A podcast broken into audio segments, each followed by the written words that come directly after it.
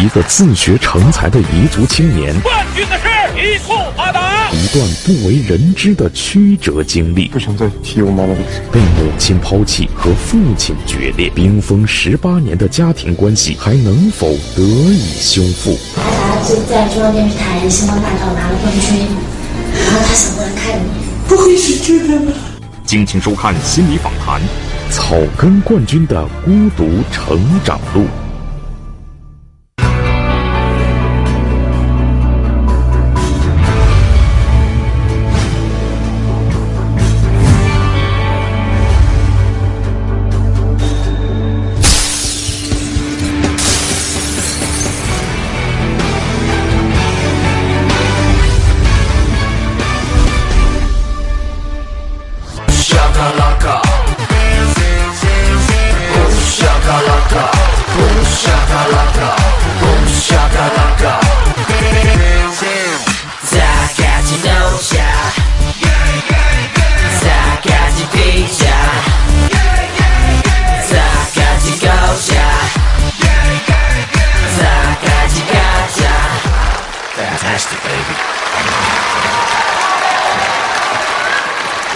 呀，来来来，给大家介绍一下我们这个吉库阿达，来自遥远的四川凉山彝族地区的草根男孩，一颗正在冉冉升起的明星，是一个唱跳俱佳并且充满了异域气质的新秀。获得星光大道本月月赛冠军的是四号吉库阿达。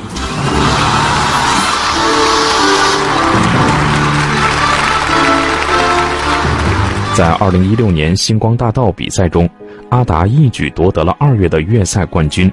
就在主持人宣布的一瞬间，阿达忍不住痛哭了起来。谢谢大家。其实我不会说话，但是我一定会更加努力。谢谢你们。彻底的，真的，我自己的一路上的所有所有受的苦，都从那个眼泪里边全部迸发出来了。面对夺冠这样一件令人高兴的事情，阿达的反应是长时间的情绪失控。其他人的话应该不会拿个月冠军不会哭得那么伤心，我是真的是因因为也没有学过唱歌，也没学过跳舞，然后啥都没没学过，然后我自己这样一路上的艰辛，想到那么多坎坷，没有饭吃的时候也有，大街上也睡过，后海那些结冰的时候也住在外面。对他而言，这个奖杯有着不一样的意义。阿达说：“这么多年来，自己所经历的苦痛都有了归宿。就一直这样飘在外面，就一个人，没有朋友，也没有亲人，自己找出路。伤心什么难过的时候也自己消化。”今年二十三岁的阿达，从十五岁开始离开家乡，从大山深处走出来的他，独自一人在大城市里漂泊，宜宾、兰州、北京，在这些陌生的地方，他举目无亲，受尽苦难，没有经济来源，也没有人陪伴左右，非常想想念家人，因为一直在外面漂泊啊什么的时候，虽然很想家里，但是不能回来。对我跟我父亲说是要断绝关系了，咱们都就走了吗？阿达告诉我们，多年来他一直独自在外漂泊，很少回家。在阿达十五岁那年，刚读高一的他私自辍学去了散打学校，被蒙在鼓里的父亲知道这一切后非常生气，他一怒之下和阿达断绝了父子关系。我祖父说么个，是这个地方，我太监如果更不少，开半年就开半年价格。今年六十三岁的父亲在当地做了近三十年的公安协警，十多年来，父亲靠着自己微薄的收入，一个人养育了阿达和姐姐阿明。从从小，从我七岁，阿达五岁，妈妈走了以后，他又做又做爹又做妈的，真的。原来，在阿达五岁、姐姐七岁的那一年，父亲因受人牵连而入狱，母亲带着家里所有的财产离家出走，不知去向。就在一夜之间，这个原本温馨幸福的家庭彻底坍塌了。妈妈走的时候，是我父亲在监狱里边，他同意要照顾我们俩。第二天他就走了，他就把所有的东西全部拿走。啊，趁俺结过也，俺那父怎么俺溺死了？俺结过，俺父母是结过在一起的。我真的这几年后，父亲无罪释放后，有一整年的时间里，他们没钱交房租，只好住在父亲上班的值班室里。借钱真的到处到处都在借，真的，有的时候亲戚朋友都可能都被我把我爸爸气怕了。在阿达九岁那年，父亲再婚了，重组家庭之后又有了两个儿子，阿达、阿明，再加上两个弟弟，父亲肩上的担子越发的沉重了。然而，即便是在那样的艰苦岁月中，父亲也尽自己最大的努力，不让阿达姐弟俩受任何委屈。对我对我弟弟，我们两个是别人家庭怎么抚养，他就怎么做；别人家庭吃好的穿好的，他也要给我们。吃饭啊什么的时候，好的一点点，他都会给我们，他自己都不会去咬一口，他就吃两口就吃。他说他饱了，其实他没有吃饱，其实没有那么多吃的。一双鞋穿四五年都会有很多补丁，裤子那些、膝盖这些全是补丁。父亲所受的苦，阿达从小看在眼里，父亲的勇敢和坚毅也无时无刻不在感染着阿达。他说：“成为一个像父亲一样顶天立地的男人，就是自己的梦想。”其实最早最早的梦想是当警察，后来我父亲受伤，就是被那些犯人打，各种受伤，各种缝针。我只当警察的话，不够，不足以可以让我父亲满足，让我父亲开心。更好的方式去，去完善我的梦想才行了。当警察的想法最终随着阿达一天天长大而夭折了，因为阿达觉得警察这个职业再也不足以承载他心里的梦想了。我父亲比我大四十岁，他老得很快，我心里面就想着自己还没有真正的努力出来，让他心让他过上好日子，然后他就老老去了，我就担心这个。父亲所受的苦就像一个警钟，几乎每时每刻都在提醒着阿达，也在他稚嫩的心里种下了一些执着的念想。十五岁那年，阿达决定出去闯一闯，于是他选择了散打学校。我为什么要练散打？我就觉得有仇人啊这些会来找我父亲的时候，我一定要保护我父亲。阿达说，保护父亲是他选择散打的真正原因。我们彝族要摔跤的嘛，我父亲是摔跤出了名的。父亲是当地有名的彝族摔跤手，多年之后，阿达也成了一名优秀的散打运动员。因为对父亲的崇拜，阿达也在潜移默化中继承了父亲的英勇。在一次次的出拳和击打中，阿达似乎在完成一种使命，他要强大起来，用足够的力量来保护自己的至亲。自己去练散打，打比赛会拿奖，会拿到很多钱。我听说，我想着我拿了奖回来。让家里面开心嘛。在十七岁那年，阿达参加了散打锦标赛，取得了一等奖的好成绩。阿达兴高采烈地带着奖杯回家了。他万万没想到，迎接他的竟是父子决裂。害怕吃萝卜，吃了出啊！出吃干吃个人家就不要动啊！说什么？说吃来爸爸家，你了就俺俺做了。都能吃就不得，俺那带小个没了。无论父亲怎么劝说教育，阿达都无动于衷。无奈之下，父亲甚至让家族的其他长辈一起劝说阿达。然而，这并没有让阿达回心转意。父亲越是阻拦，阿达就越挫越勇。这一次，父子俩谁也不肯让步。他说断绝父子关系，我就断就断。我觉得我父亲强势，但是阿达比我父亲更强势。和父亲大吵一架之后，阿达离家出走了。父子俩关系一断绝就是好几年。他俺问了就给这怎么俺问了就？不信我嘛？那想说嘛？我不。好强的阿达在和家族长辈们翻脸掀桌，跟父亲断绝关系之后，他毅然决然北上追梦。我相信我能做到一个，但是他们不懂这些唱歌跳舞，他们也不懂。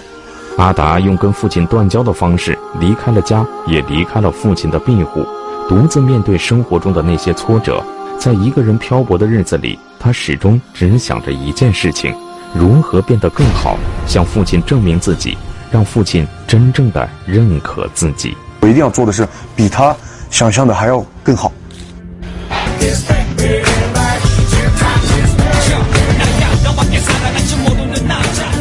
接触舞蹈之后，天赋异禀的阿达再次通过自己的努力取得了不错的成绩，并且再次尝试用奖杯向父亲求和。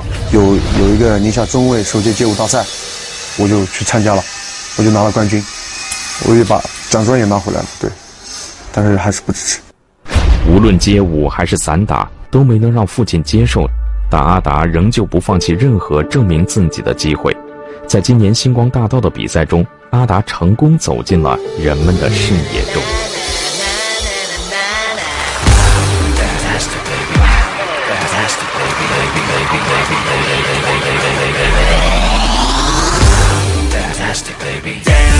阿达出众的外表和唱跳俱佳的表演深受大家的喜欢，而他的深情演唱也深深打动了每一个人。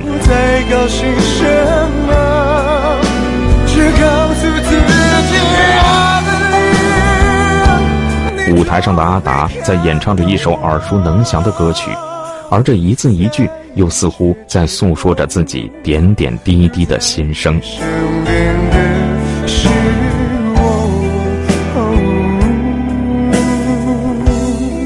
参加了星光大道并夺得粤赛冠军拿奖的瞬间，阿达说，他想起了远在大凉山老家的父亲。第一个想到是我父亲，也想到我父亲从小把我们养那么大，没有母亲，他一个人把我们拉扯大，多么不容易，一下子就崩溃了。阿达很想马上把奖杯抱回家，让父亲看看。然而，曾经和父亲不愉快的经历让他犹豫了。欢迎阿达，阿达的姐姐还有阿达的爸爸，他很还在很专注的看啊。我们今天的心理专家呢是王凤香老师，你好，王老师。你好。嗯，还有我们两位观察员，程立根老师，你好，秋秋，你好。我觉得阿达的内心也挺有意思的哈。你看，一方面呢，从内心是觉得很在乎自己的父亲的，把爸爸把我们养大不容易哈。但另一方面呢，他也要证明，你看我要做得很好，但是他做的这种方式呢，又总是跟爸爸是相悖的。爸爸其实是特别希望你能够在家好好好读书，是吧？对到一定年龄了，娶妻生子，对找对让他找个好工作。嗯，但是你呢，是一直要想往往外走。对。为什么呢？因为我觉得，有可能是因为家庭跟别人不一样的原因吧，从小嗯自己想的跟别人都不一样。两三岁别人只能走的时候，我就双手倒立，各种翻，可以走很远很远。这是我们县城所有人都知道，我是一个，他们的意思是是武武术的奇才吧，应该算是。就是有天赋对，有天赋，对，不管是运动啊还是艺术，嗯，都很喜欢，从小就喜欢，但没有条件去学。但是我们凉山彝族是考一个老师，考个公务员是最大的，嗯。但是我我就会想，如果我真的能考一个老师，考一个公务员，我真正的可以让我父亲开心吗？嗯，可以让我家里面真正的都好了吗？我想做的更大。他们问我 你到底想什么？是在做坏事儿吗？怎么怎么？问我脑子里面想说，我的意思是你们我说什么你们也听不懂，我就想让别人知道我这个我叫吉库阿达，我就想让更多人知道我。刚刚一说完，我的堂哥就算了吧你，嗯，行了吧，得了吧，这种感觉，像是你的父亲，就是你的对对对家族，他们都反对你。对，都反对。我倒是觉得他跟父亲啊，这个家庭的特殊性啊，造成了父子这样的一个关系。但是因为两代人，他们的理解跟表现方式不一样，就是他认为上了电视了，我就有名气了，我就成功了，就能证明我比你不一样了。他父亲认为你那样做不务正业，你也做不成，你也没有这个基础，你做的就跟混混似的。嗯。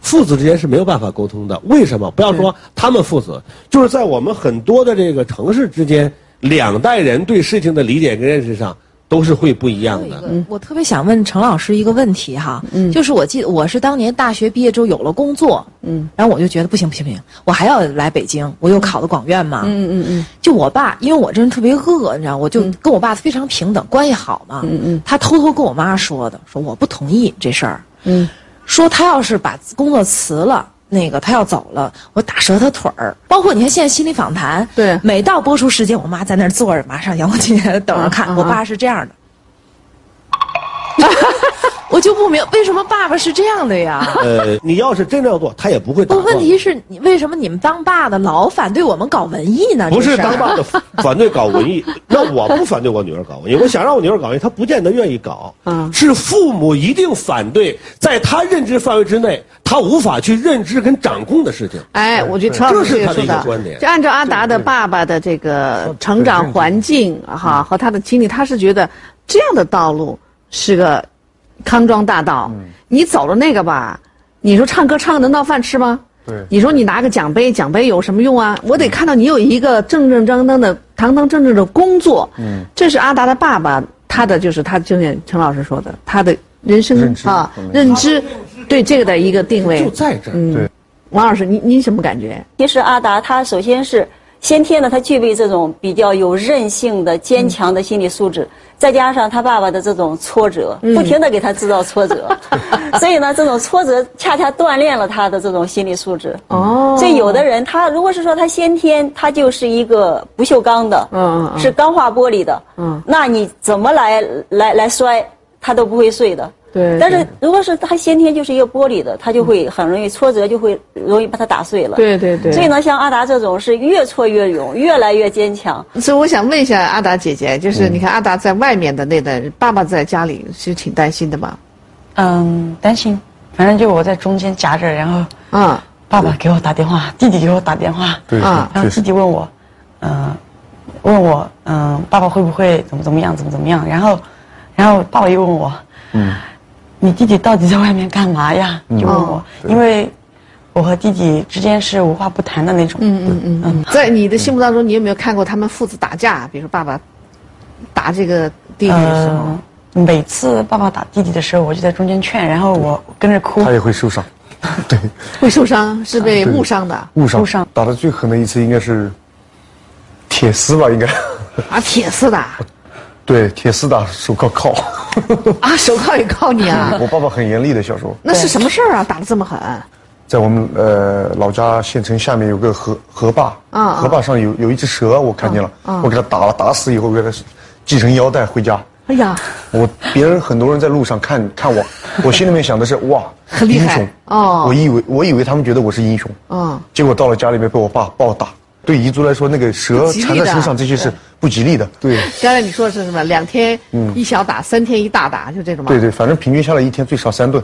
一天打三次啊，？蹲马步、跪各种，对，差不多。那你会不会恨死这个父亲了？肯定的，哭啊，难过的时候就往外跑。我们那儿那个县城很小，就山围着的，哦然后跑出去，然后跑到那些山山里面躲着哭啊。在父亲拳脚之下长大的阿达，对儿时挨揍的记忆依然还有阴影。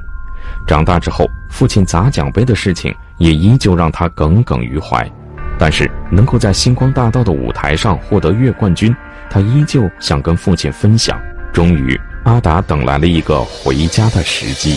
他是彝族传统、彝族文化非常懂的人，就就是脑子里全是彝族文化。在彝族的传统文化中，祭祀祈福是一个家庭一年当中必须要做的仪式，而这个仪式不得有任何的男性家庭成员缺席。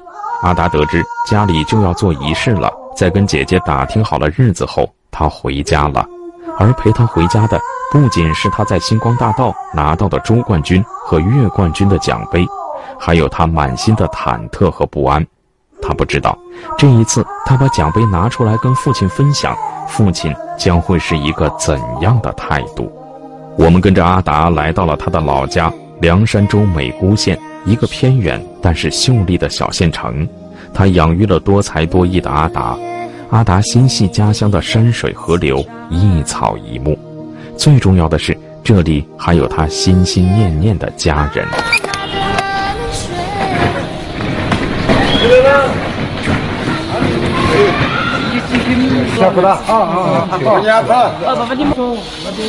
当阿达走到家门口的时候，亲友们都在家里准备仪式了。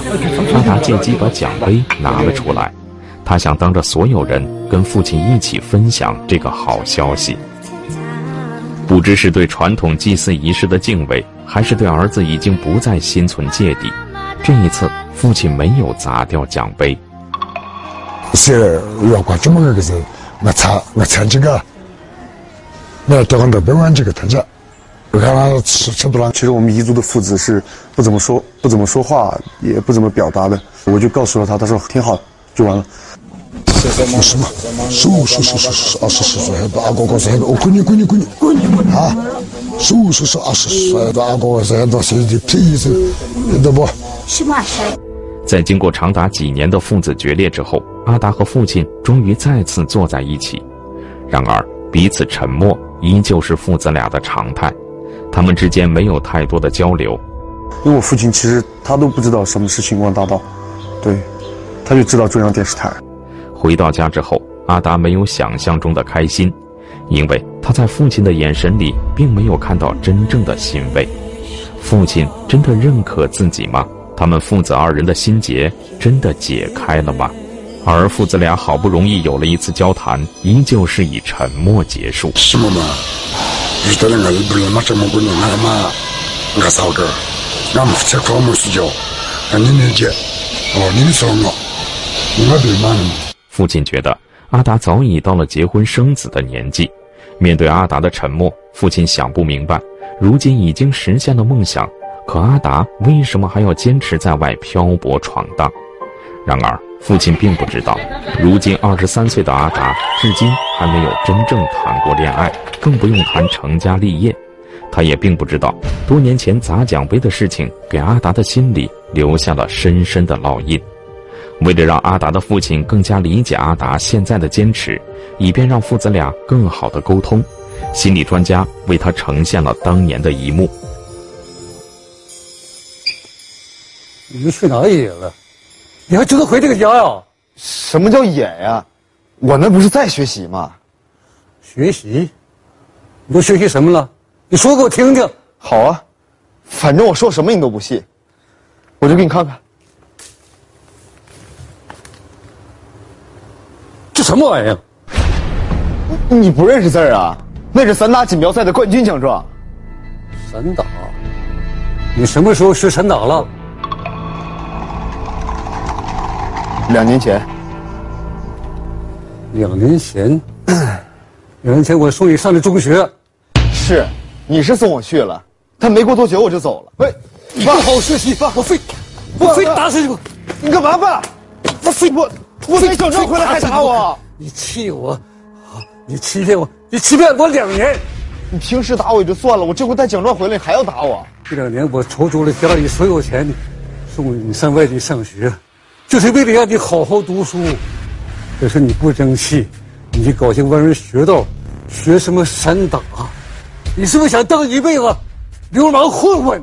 我我没有当流氓混混，我是锦标赛的第一名，我是冠军。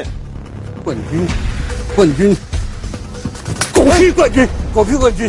你气我！你是个不孝之子，你不是个我儿子，你不是我儿子，你赶紧走，走得越远越好。爸，从小到大，你对我的教育不是打就是骂，有时候一天下来。我挨打的次数比你吃饭的次数还要多。我知道，你嫌我没有出息，你看不上我，觉得我是个流氓，是个混混。但是我真的努力了，两年，我就用了两年时间，我就得到了锦标赛的冠军。你知道我受了多少苦，受了多少累吗？我把奖状拿回来了，没有得到一句表扬，还遭到了一顿毒打。你打，你打，你打呀！你打死我这个逆子！我不想再回到这个家了，我也不想再见到你了，儿子，你和别的孩子不一样。你是一个没妈的孩子，你必须好好努力，让你妈证明她的离开是错误的。孩子，你咋这样啊？你有我当年的一半，我就满意了。你天天不学无术，净搞些歪门邪道，最后就会成为社会上的杀夫。我当了二十年的警察，镇江的人我见多了，开始是混混，最后就会变成流氓。你一定要学好，你一定要争气呀！你现在看到这一幕，挺心酸的，是心酸是吧？心酸。嗯，人生第一次，第一次拿到一个奖，对，嗯，那是你第一次觉得你终于成功了。对，我感觉应该算是成功了，其实离成功还很远远了。嗯嗯后来慢慢慢慢才认识到，嗯但是当时觉得真的很难过，嗯也不理解我父亲到底在想什么。嗯觉得别人家的孩子的话，能拿三大锦标赛冠军很难。嗯，我觉得我做的应该挺不错了，我以为他会开心。我刚才看到爸爸其实也在抹眼泪，是吧？而且很感动了，是感动啊。很感动。嗯嗯就是原来我两个是这样子的，哦哦，就把奖杯都把那个本子我撕了，嗯，这些都是嗯这个。我觉得你当时那时候挺狠心的。我都跟着上学，不上学就跑到那个上大，而且我不晓得了。哦你是觉得你被他骗了？哦，哎，当时模糊了嘛，模糊了嘛，也没想没想到来做那些了嘛。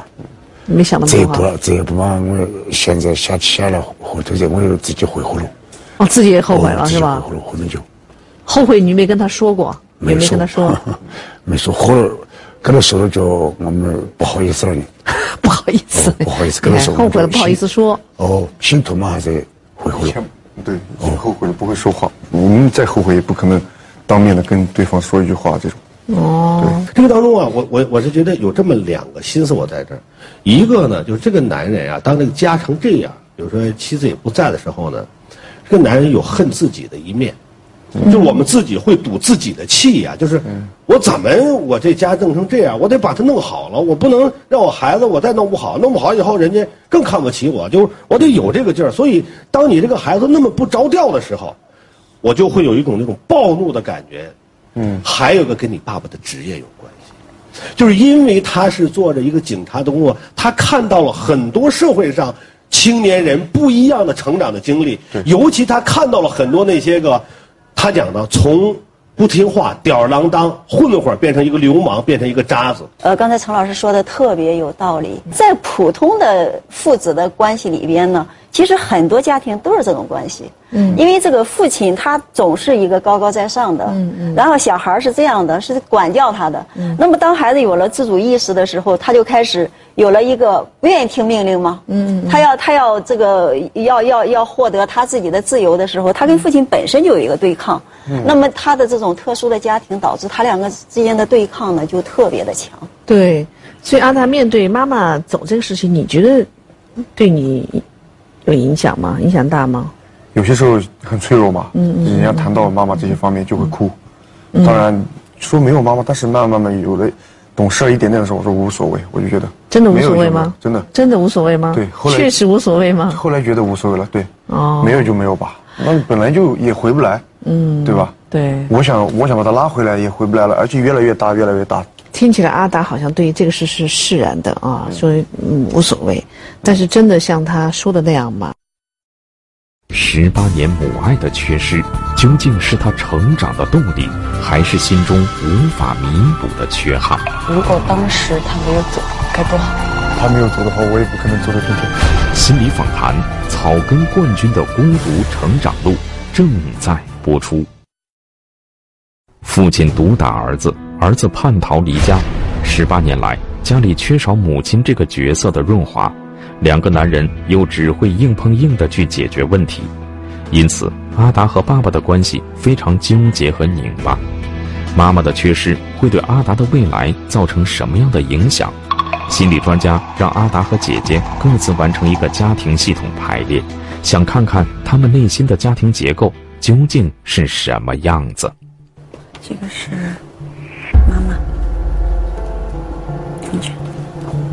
现场戴着面具的几位黑衣人分别扮演阿达姐弟的重要家人，父亲生母、继母、大弟弟、小弟弟以及堂姐。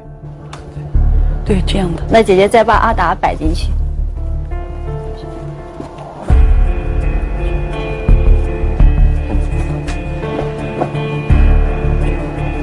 好，那你现在告诉我们，你为什么是这样摆的？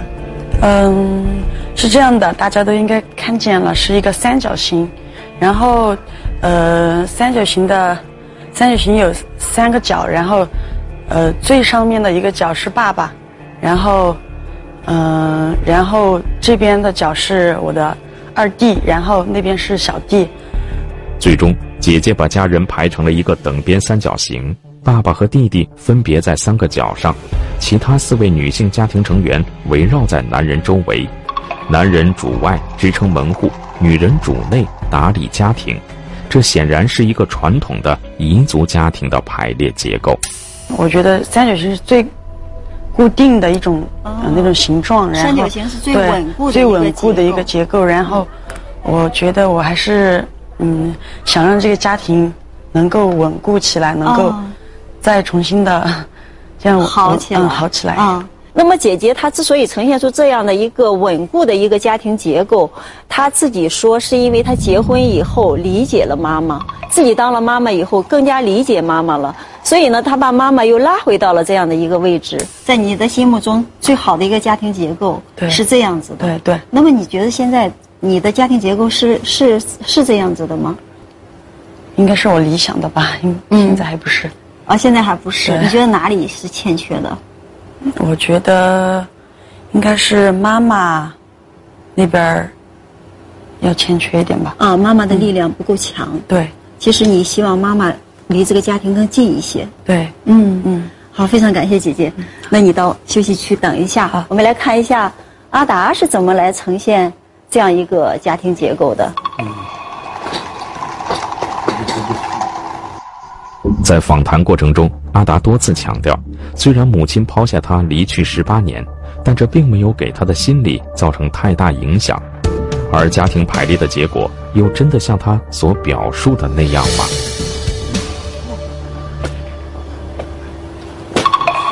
嗯，呃，阿达，我想知道你摆的这个是你内心里边渴望的家庭结构，还是说你内心里边现在的家庭结构就是这样子的？现在的就是这样，嗯嗯现在的嗯，嗯我看到了爸爸在最前面，妈妈在最后面哈。我想知道阿达，你在这个结构里边是在哪里的？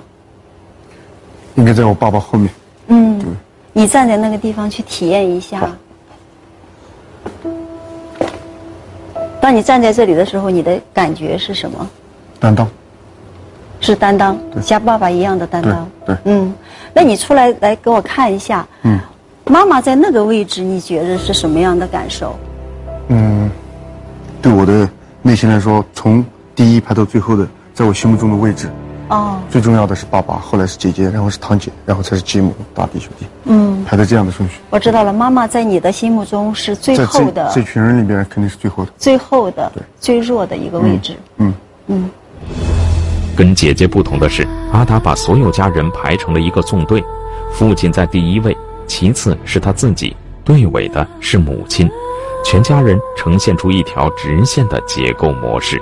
阿达的这样的一个直线型是最不稳固的，所以呢，在阿达的内心里边，对于家庭这个概念，他是非常的有不安全感的。这也是他为什么没有真正的谈过恋爱的原因。他认为说这个家庭是很容易被破坏掉的。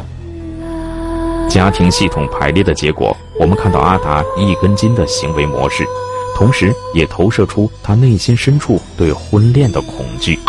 母爱的缺失，既是阿达多年来打拼的动力，更是他心中怎么也填不满的黑洞。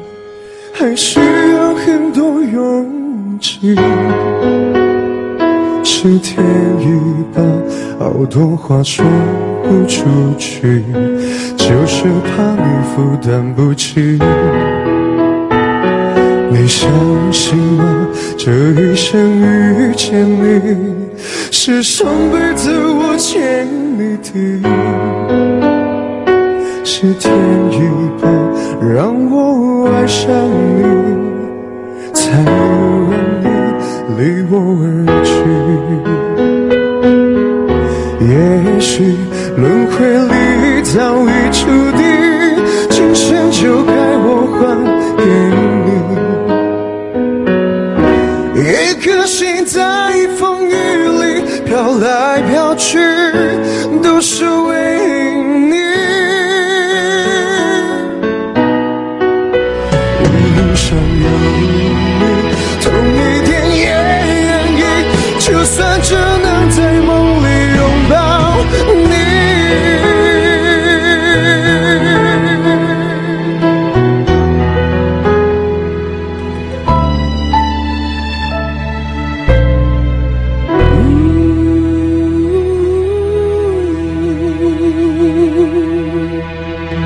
八年前，母亲一字未留，弃他而去。是我父亲在监狱里边，他同意要照顾我们俩，第二天他就走了。十八年后，他夺冠归来，监狱探母。